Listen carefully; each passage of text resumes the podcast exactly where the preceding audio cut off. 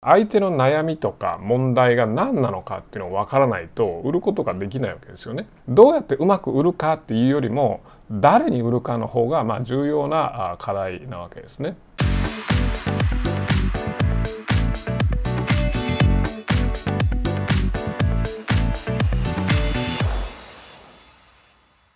はい、えー、こんにちは。です、えー、今日はですね、セールスに対する間違った思い込みトップ3という話をしたいと思います。まあ、セールス、販売って、まあ、社長だったら誰しもしなきゃいけないし、ビジネスで、やっぱりすごく重要なあの仕事なんですけども、なんかこうみんなから嫌がられてるというか、ね、すごい偏見がある仕事、職業でもありますよね。営業マンとか言って、そんな、なんつうのかな、こう、好かれるというか えっとすごいいいですねっていうかっこいいっていう感じじゃないですよね。それをなんかウェブマーケターとか言われるとななんかかっこいいなとかね 思ったりとか一緒なんですけどね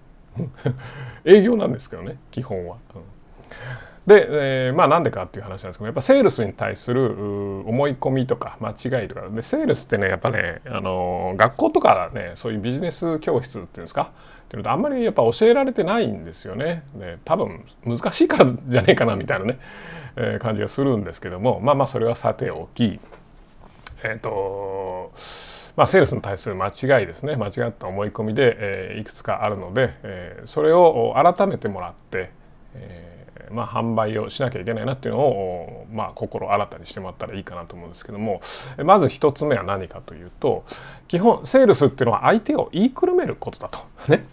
えー、だからなんかこう喋りが重要ですごい口がうまいやつがこうセールスがうまいセールスだとかセールスマンだとかうまい営業マンっていうのはすごい喋りがうまい口がうまい調子のいいやつだみたいなね。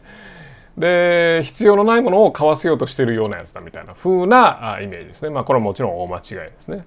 ぱセールスほんと上手なセールスマン上手な営業マンほどあまり喋んないですよね。相手の話を聞きますね。聞くことの方が喋ることより重要なわけで。であのやっぱセールスっていうのは問題解決ですから相手の悩みとか問題が何なのかっていうのを分からないと売ることができないわけですよね。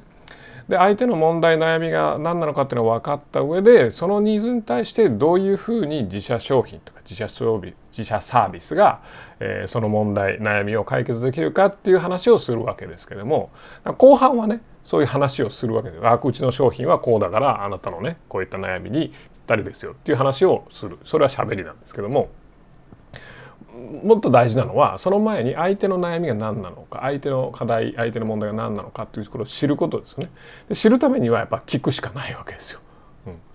らまああの営業だったらねその場で聞けますけどもウェブマーケティングウェブセールスとかだと聞けないわけですよね。そうするとどうするどういうことするかっていうと顧客に電話してヒアリングする面談してもらって時間取ってもらってヒアリングする結構ディープなヒアリングをするみたいなことをやるわけです。そしてあこういう人たちが持ってる問題意識とか悩みっていうのは何なんだろうなっていうのをちゃんと理解するっていうのが第一歩ですね。相手を言いくるめることじゃなくて相手を理解すること相手の問題を理解することそれを相手以上に理解することというのはすごく重要なポイントですね。で2番目でセールスにはこう勝ち負けがあるってねこれも変なあの考えなんですけどもなんか売ったら勝ちで買ったら負けみたいなね いやいやいやいやみたいなそんなのないっすよね。基本的には別に取引なわけだからさっきも言った通りセールスっていうのは問題解決ですから問題とか課題を解決するのがセールスですね。でやっぱその売り手はもう生きてる人間全員がね見込み客だと思いがちですけども、まあ、これはあの大間違いであって自社の商品とか自社のサービスが解決できる問題とか悩みに困ってる人これがお客さんなわけですよね。でその人たちの悩みを解決するから、えー、まあこんだけ支払ってくださいという取引なのでもう勝ちも負けもないわけですよね。うん、ただの公平なディールなのね。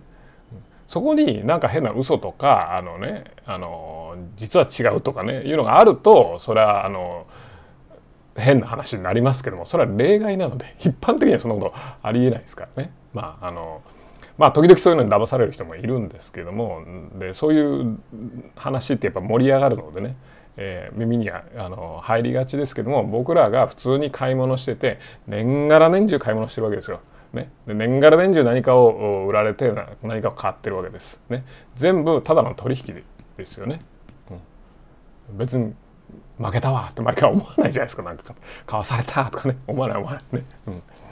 で、えー要は自分が自分のサービスなり自分の商品が解決できる問題を持ってる人がお客さんなわけなので、えー、ポイントはですねどうやってうまく売るかっていうよりも誰に売るかの方がま重要な課題なわけですね。勝ち負けとかないから要はこの商品を欲しこの解決策を欲してる人は誰なんだろうな、ね。え、でその人いりますか？あくださいっていうだけの話だという話でね。必要としてない人に売るとかね。そういう話ではないということですね。はい。3番目、えー、これは結構大きいかなと思うんですけどセールスとか関係ないよねねセールスが別に重要じゃないっていうビジネスもあるじゃないですかっていう話なんですけどもいやないだろうっていう話ですね。うんやっぱり会社がこう失敗する理由っていうのは大抵そのニュースとかねあのいろんなあの本とか、まあ、ケーススタディとか出てくるのは必ず立地が悪いとか経営が悪いとか商品が悪いとかまあそんな理由ばっかりですよ。ね、まあ商品サービスが悪かった経営者が悪かったとかね。その中に営業が悪かったとかね。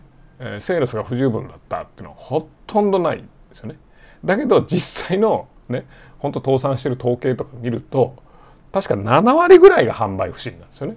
うん、なんで失敗したか。まあ経営者がどうのこうのとかねあのなんか悪いことしちゃったとかまあねあるかもしれないですけども。いや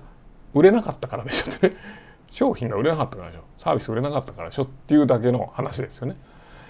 でやっぱりその事業が特に小さい会社とか特にそうだと思うんですけども事業が失敗するのは大抵やっぱ社長自身がですね外に出て、ね、商品を売りに行かないからですねサービスを売りに行かないからですね。うんまあ、最近ね、あのー、見たああ話でもあるんですけどもあの、まあ、近所でたこ焼き屋があるんですよ。ね、でやっぱりこういう状況下ですからお客さん減るじゃないですか。ね、お客さん減るとまあなんとかしなきゃなずっと誰もいないわけですけどもでも人いるんですよ歩ってるんですよもうね。で客数減ってるから、まあ、チラシ配ろうっていう話になるんですね。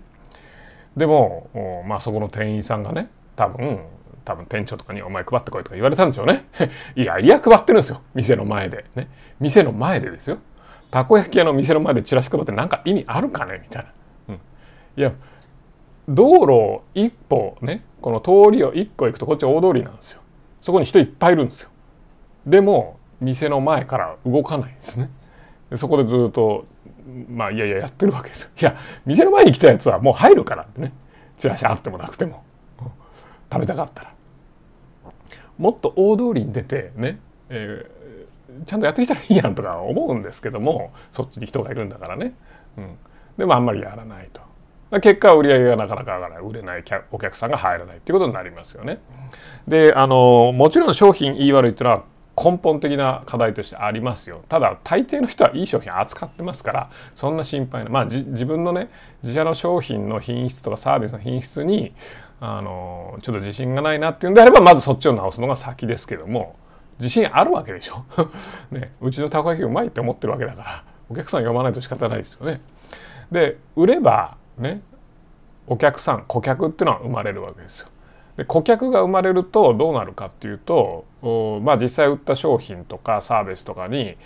あの満足してくれたらそれはそれで OK なんだけども不満があったら不満を言うわけですよ不満を持つかもしれないしでもしかしたら単純に相手の顧客のねニーズに合ってないかもしれないわけですよ。うん、で売れば顧客ができるからそういうことを知ることができるじゃないですか。ね、知ったら直せますよね。お客さんこれ求めてないって分かってるのに何回も言われてるのに直さないとそれは青じゃないですか。ただのね。何してんのっていう話だけども。あの例えばたこ焼きねもうちょっと生きってあの岩塩とかでねいやうちのたこ焼きはね岩塩で食べてもらわないと困るんですよ。みたいなね 感じで出してたと、うん、でも来る客来る客ソース味ないんですか？ソースマヨないんですか？っていうふうに言われると。そしたらまあ生きって岩塩とかやっちゃったけどもやっぱお客さん食べたいのはやっぱ伝統的なねソースなんだなと、ね、ソースマヨなんだなということに分かったらソース味作りますよね。でソースと岩塩の塩とバージョンとねたこ焼き2つ作るでしょ。そしたら売れるでしょ。売れたら生き延びますよね、で生き延びていれば何らかのいろんな創意工夫をしますからね。あのまあなんとかどんどんどんどん良くなっていきますよ。でやっぱ会社の潰れる原因っていうのは本当たくさんあると思うんですけどまあほとんどは売れてないからですよね。うん、あのまあ借金ね支払えないとかいろいろあるんだけどもねまあまあ、まあ、連鎖倒産とかもあるけどまあその自社で自分で売る力があったらまあそんなことに巻き込まれる可能性もまあだいぶ低かったと思うし、まあ、なんせ売ってればなんとかなりますよ。売ってればお客さんがいろいろ教えてくれます。売ってれば改善の余地が分かるわけですよね。改善のヒントをたくさんくれるわけですお客さん。改善のヒントをくれるのはお客さんですか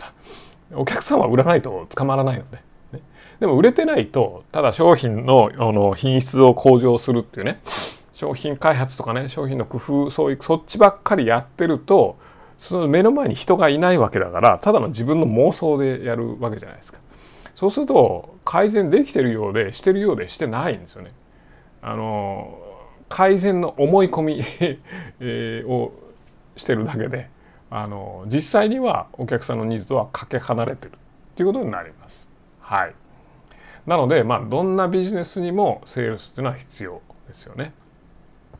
でまあ我々社長にとってですね、まあ、以上3つのよくある間違いなんですけどもまあ我々社長にとってセールスをやめていい日なんて来ないですからね。うん、どれだけ会社が成長しようとねどれだけ売り上げが上がっていこうとやっぱビジネスをやり続ける以上はもう一生売り続ける、ね、やっぱこれが社長の宿命ね事業主の仕事だと思うんですね。なんかねあのやっぱ会社の規模が大きくなってきたりするとなんかエクセルとかでこのねそれぞれの売上利益とか管理したりとかしてどこがああだこうだとか、まあ、やるなんかこう賢くなってね、まあ、やりがちだけども、うん、まあそれはそれで大事ですよ。うん、だけども一番のコアはやっぱりあの販売することですからセールスすることですからあのそれから卒業するっていう日は来ないとね。あのもう一生死ぬまでものを何かを自社の商品を売り続けるっていう気持ちで、えー、ビジネスをやっていくといいんじゃないかなと思います。はいそれでは